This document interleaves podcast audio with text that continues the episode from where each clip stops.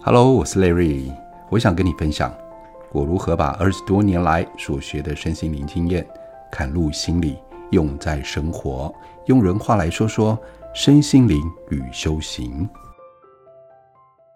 Hello，各位朋友好，今天是礼拜二，我是 Larry，继续上一周的，有很多关于催眠的疑问，我们来回答。有位同学问说啊，他说：“老师，那我在催眠里面，我怎么知道那是我想象出来的，还是真的是前世呢？”好，简单来说，跟各位同学分享一下。其实我们知道啊，我们想象路径是不是在脑袋里面想象？啊，在催眠里面的时候啊，我们要跟催眠师沟通出来的时候。也是在脑袋里面有一些画面讲出来，那这路径是非常的像，都在那个地方成型。差别在于，我们在催眠里面的时候，是我们的西塔波脑波的西塔波，潜意识里面调出一些过去的记忆画面。那如果以佛教来讲，就是阿耶识的这个潜意识的部分。好，那要怎么去分辨呢？其实这个部分很难分辨，你分辨不出来。但是呢，有一个很大的重点是关于情绪这个部分。我们对于我们没有经历过的事情、相同的事情或感受的事情，我们情绪不会这么深刻。还有，我们潜意识所有的资料都是来自于我们的过去，或者是我们的小时候，甚至是前世，我们才有这个元素去想象。所以我常在上课举例给同学听啊，假设。我们现在活在一五零零年，在那个时代，大家穿的都古装，哦，都古古时候的建筑。一五零零年，那我们穿越到过去啊，我们如何跟别人介绍、形容我们在两千年看到的手机？你怎么形容？你再怎么形容，别人还是无法体会，是因为我们的内在里面没有让过去的这个元素或这个原料。我们拼凑出来没办法形容给别人听，别人也听不懂。所以呢，我们内在里面有的那些画面或那些感受，都是我们曾经过去的经验。但是有个东西也非常重要，那就是情绪。那个情绪我们办法感受到，好像我身临其境一样，在那个画面里面，我会哭，我会笑，我会难受。甚至有人在前世里面，他是被火烧的，他有那种灼伤感，非常痛的感觉。当然啦，在催眠里面不会让你这么痛，我们用各种方式，用抽离的方式，让你看见这个事情发生，但是你不会这么痛苦。否则，我们很多事情就无法处理了。好，情绪是真的。再举个例子，你有办法跟一个男生说：“哦，生小孩多么痛苦。”男生绝对无法感同身受，为什么？因为没有生过小孩嘛，他也不会有机会生小孩，他也没这个经验嘛。所以，如果他有这个体验、这个感受，代表什么意思？代表他在内在里面曾经有这个经验。那有人问呢、啊？老师啊，我怎么知道我要处理什么课题？啊，这个课题啊，我怎么知道是是不适合我？不用担心，我们现在遇到的问题，我们的潜意识内在会自动搜寻，就像我们上一集讲的。GPS 一样，去自动搜寻出我们现在可以处理面对的画面或感受。好，再来，有些人是画面型的、视觉型的；有些人是感受型的、感觉型的人；有些人听觉型的、听觉型的人。好，所以每一个人他在接收这个画面的感受不一样。有些人很直觉的哦，哎，我就知道那边有一栋楼啊，我知道我自己是一个男生啊，我知道我穿裙子好，诸如此类的，你会知道。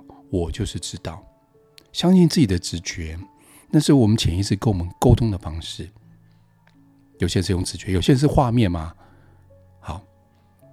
画面的人当然就可以明确，但是画面的人他动脑的时候，他也也也会有疑问啊，到底是哦我想象的，还是我看到的？这些疑问都会有啊，这理所当然的事情，因为我主流社会就是一个动脑的社会，就是一个上脑的社会，我们必须思考。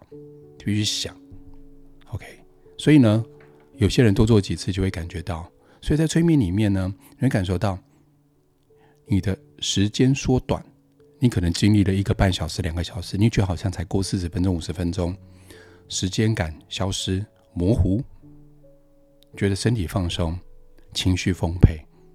好，但是每个人在催眠里面的深浅度不同，当然越深的人感受性越强，画面感越强，情绪感越强，感受直觉越强。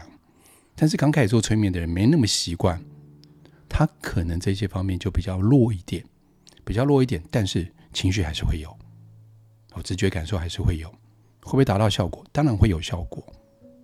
好的，以上的问题回答，再来，想探索内在自我的喜悦跟恐惧，哦，这需要找催眠师来探索喽。为什么呢？因为在催眠里面的话，你需要一个引导者，好好的引导，我们才能够探索这一些。但是有人说，老师，那我可以在课程当中知道吗？短短的一天的课程，因为这变成是要做个案练习才有办法，那个时间就会拉得很长，可能要一个小时、一个半小时。那其他人可能就睡着了，因为毕竟是催眠课程嘛。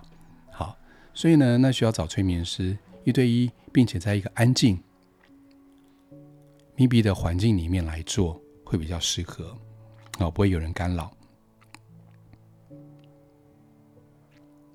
有些人想透过催眠、自我催眠，找到自己的问题，像皮肤的问题，而且不知道我们办法自己探索与家人间的前世关系。好，这非常好的问题。如果用靠自我催眠、啊。是没办法去探索跟家人之间的前世的关系。是自我催眠里面虽然有很多的引导，是关于可以回到前世，但是我们是否只能够看见，最多只能够看见问题点或爆发冲突点？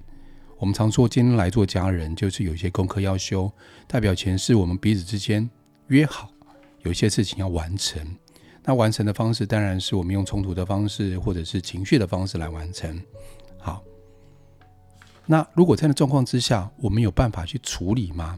我们可能有办法看见，但是没办法去处理。好，再来有没有办法探索到很深？如果今天没有一个催眠师来引导，他没办法探索到太深的部分。所以呢，必须还是有催眠师的部分。好，我想了解自己这一年来以前熟悉的事物，却感觉到呼吸窒息或者害怕、恐惧的原因。我分享一个案例给听众朋友听一下。我曾经做过一个个案，他是这样子的：他曾经在学校里面是一个游泳校队，非常厉害，而且名次不错，成绩也不错，然后比赛各方面都非常非常的优异。在他长大的时候，大概二十几岁的时候，那时候当然已经退出游泳队了啊。他说有一天突然间。他只要遇到水超过他的腰部，他就感觉到恐惧、害怕，甚至不敢靠近那个水。所以那时候我就很好奇，诶，为什么发生这个现象？简单来说，在催眠里面，他曾经在某一世，在那个年龄二十几岁的时候，突然间遇到水难，他被淹死了。所以他对水的恐惧发生在那个年纪。就那个个案来说，他在那个年纪就触发了这个点，好像就被引爆出来了，所以他开始感觉到恐惧。好，当然我们去了解完以后啊，借由前世来了解这个状况以后，然后进行一些过程，它就处理掉了。好，所以呢，有没有办法透过催眠来了解这个部分？这是可以的，这是容易的。有人想透过催眠。对于恐惧的效果如何？当然可以，恐惧有很多种，动物的恐惧啊，莫名的恐惧啊，害怕啊，或者是嗯恐慌啊之类的，我们都可以去了解，然后会有一些它的一些疗愈效果在，大家都可以透过催眠来了解这个部分。好，有人想透过催眠来看到这一世的课题跟天赋。当然，这对催眠来说相对来讲是容易的，当然可以了解。那有些人是说太上脑啊，再引发另外一个话题，就是这是一个上脑的社会，我们常常需要思考。但思考的时候，我常常就会说：“哎，这个催眠是怎么样啊？我听别人说催眠看到很多画面啊，但是我没办法看到这画面，我在进入催眠吗？在催眠里面就一直这样想。好，或者是，呃，这是催眠吗？我觉得好奇怪，应该是我自己想象，不是我看到的。上脑的时候没办法放松的时候，就没办法进入催眠状态。所以我们常说，催眠就是一个放松的过程，非常重要，第一步嘛。那你看，我一直在想，在想怎么放松，就很像我一直在思考，一直在想。我如何睡好觉？当然，催眠不是睡眠啦，哈。但是我就没办法放松，没办法放松，我就没办法入眠。所以信任很重要，交给这个环境，不要多想。好，那常有人说，老师，你越叫我叫我不要多想，我越会多想。所以要怎么做什么事情？多做几次。如果你今天要去催眠，因为你催眠要花钱嘛，你先找 YouTube 上面一些冥想录音来听。让自己慢慢的放松，习惯那个放松，习惯那个节奏，然后再找催眠师，这样比较不会浪费钱。OK，这是很重要的一个部分哦。好的，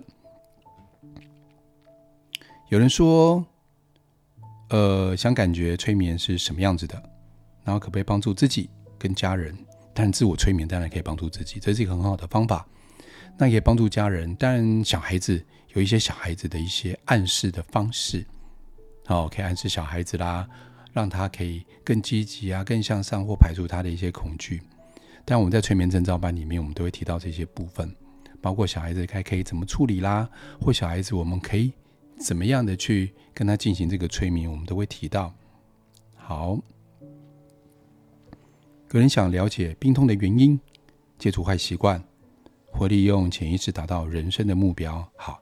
这个真的要找催眠师来做了，因为病痛的原因或各方面的原因，我们了解了以后，对我们会有帮助很大，帮助会很大。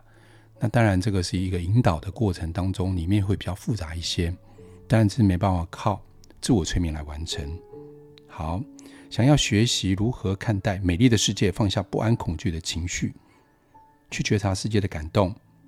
好，这是很重要的部分哦。世界感动是，如果我们今天打开一个新的视野，好。我举个例子哦，为什么我们看这个世界每天看都一样，上班下班呐、啊，然后我的兴趣发现都一样，每天都在做一样的事情，那是因为我们的习惯。那为什么有这个习惯？是因为我们过去各种的阻碍，让我们有些不去接触、不去碰、不想了解、恐惧、担心，所以我们就局限于在我们的一个小框框、小范围之内了。如果今天我们把这些恐惧、不安，一个一个丢掉、排除掉的时候，发生什么现现象呢？我们这个局就变大了，慢慢变大了。我们能够接触到的人事物也就变多了。所以大家可以从这方面去想，那催眠就可以处理这些问题，来达到我们的格局变大，当然是可以的。好，想要找回内在一个安定的力量，在小时候求学的时候啊。觉得自己不够好，学不会，内心恐惧与不安的情绪。OK，好，这叫做内在小孩的部分。我们过去的恐惧啊，心理学来说，七岁之前会定我们的个性。所以七岁之前在什么地方呢？在小时候的教育，可能那时候上幼幼班啊，或幼稚园，跟家庭教育。好，那个是一个决定我们未来会遇到什么样事情，如何去面对那个个性，有百分之九十都在七岁之前决定。好。所以我们要处理内在小孩的部分，所以在催眠课程当中，我们非常非常强调要处理内在小孩部分。我常跟催眠证照师的同学分享说，我们要当催眠师，第一个部分要先处理掉我们自己内在不安的部分、恐惧的部分，内在小孩的部分能够处理尽量处理。所以在我们两个月的催眠课程里面，我们很多时间私下练习、同学约练习、团练，哦，又或者是在催眠。课程当中，我们都要彼此做个案，彼此协助对方处理内在小孩恐惧的那个部分。这部分非常非常非常的重要。所以，当内在小孩当被处理的时候，你就可以想象，是不是我对未来的世界的想法、看法、视野都会改变？这一定会改变的。有人说，透过催眠，可不可以尝试调整自己的方式及体验？好调整自己的方式，你看到，当我们内在的一些潜意识那百分之九十，我们做改变的时候，外在那百分之十或我们的行为，我们行为有时候是由潜意识影响的，会不会改变？一定会改变。我们的感受会改变，想法会改变，而且是无形当中的改变，不是说我们做了一些新的事情、新的动作而去改变的。催眠就是如此的神奇。举个例子来说好了，假设有一个人，他过去他很喜欢运动，他是运动健将，突然间呢，长大的时候因为很多的压力，他开开始变得不喜欢运动。他就开始怀疑为什么过去这么喜欢运动，然后长大的时候发现需要动的时候，为了身体健康的时候反而不动。好，所以呢，这个时候呢，一第一个做法，他就开始大量运动，让自己找回我喜欢运动的感觉，然后持续运动的这个习惯的一个做法。这做法可不可行？可行。但是以催眠来说，他会处理掉。他曾经喜欢运动，到不喜欢运动中间的这个卡顿，或中间这个阻碍到底什么原因？把这原因处理掉以后，他就会不用再靠刚刚那个方式去累积运动时间来达成运动习惯的方式，他就会开始慢慢恢复到过去喜欢运动的那个状态。那就他，好，我自录性行销一下，催眠证照班在今年的三月九号。我过去都是一年办一班，因为想好好的把每一班都带好，然后有很多的我们的活动，所以我常讲说啊，在催眠里面，我会分享一些量子催眠手法，啊，量子催眠到底怎么做的，让同学了解，还有 NGH 证照，还有元成功，还有内在小孩处理，哦，还有我们的人格整合，各方面我们在催眠里面呢，我们都会讲，还有一些 NLP 的手法，那当然八郎更教不完，那怎么办呢？好，后面我们都很多回娘家，所以包括复训，当然你就来复训啊。呃，像我们这一期开班三月九号这一班的话，就有前一些学长姐来复训，是免费的。所以希望大家能够缴一次费用，能够学好所有的催眠，不用再另外再增加费用，因为现在大家经济状况都不是很好，能够在短时间之内学会，或者是不断回来回来。所以我们每班的同学感情都非常的好。感觉就是一次付费、永久学习的概念。好，然后大家可以不断的回娘家啦，增进彼此之间的感情。好的，那以上跟大家分享关于催眠的一些疑问。那有机会下次，或者是朋友们，你们有关于催眠的问题，也欢迎你们在灵魂事务所的留言处留言，又或者是在 Pocket 上面问问题给我们，我们来回答你。谢谢各位，下次见喽，拜拜。